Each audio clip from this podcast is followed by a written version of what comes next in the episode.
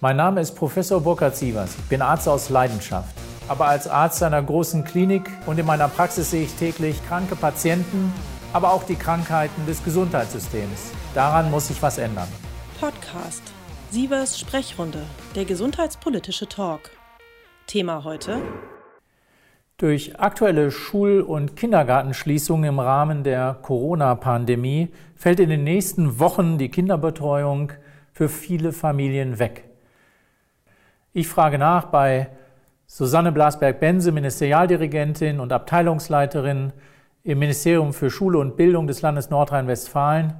Frau Blasberg-Bense, wie wird gewährleistet, dass öffentliche Einrichtungen wie Krankenhäuser, Polizei oder auch der öffentliche Nahverkehr, Feuerwehr in der augenblicklichen Situation und in naher Zukunft nicht zusammenbrechen? Der Ministerpräsident hat sofort, nachdem das Kabinett beschlossen hat, dass der Unterrichtsbetrieb bis zu den Osterferien zunächst ruht, deutlich gemacht, dass für Schlüsselpersonal, das äh, mit dafür verantwortlich ist, genau diese relevanten Bereiche aufrechtzuerhalten, auch nach der Schließung der Schulen, der definitiven ab Mittwoch, äh, dann eine Kinderbetreuung in den Schulen gewährleistet wird. Gibt es Höchstgrenzen für die Notbetreuung der Kinder? Denn diese Kinder, die in diesen Notbetreuungseinrichtungen sind, sollen ja nicht schlechter gestellt werden als diejenigen, die jetzt die Einrichtung nicht besuchen können, sondern in häuslicher Umgebung sind.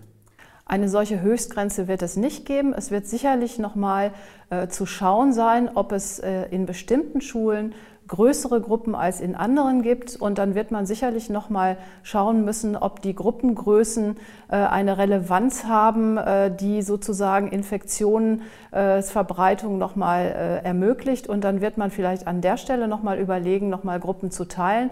Aber wir gehen davon aus, dass alle diejenigen, die in diesen systemrelevanten Bereichen arbeiten, ähm, dann auch ihre Kinder betreut wissen können. Wenn dieser Zustand, wir wollen es nicht hoffen, aber länger andauert, arbeitet man oder arbeiten Sie bereits an einem Konzept, wie es weitergeht? Selbstverständlich. Nach den Osterferien setzen ja direkt die Abiturprüfungen ein.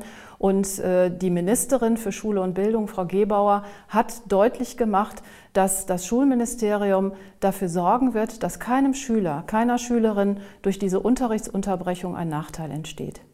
Und wie soll das gewährleistet werden? Da gibt es Pläne, wie sozusagen das Land durch eine Terminverschiebung und durch dezentrale Organisation äh, von bestimmten Prüfungen dann auch äh, sicherstellt, dass Schülerinnen und Schüler im Anschluss an dieses Schuljahr auch genau das machen können, was sie machen möchten, zum Beispiel ein Studium aufnehmen, eine Ausbildung beginnen.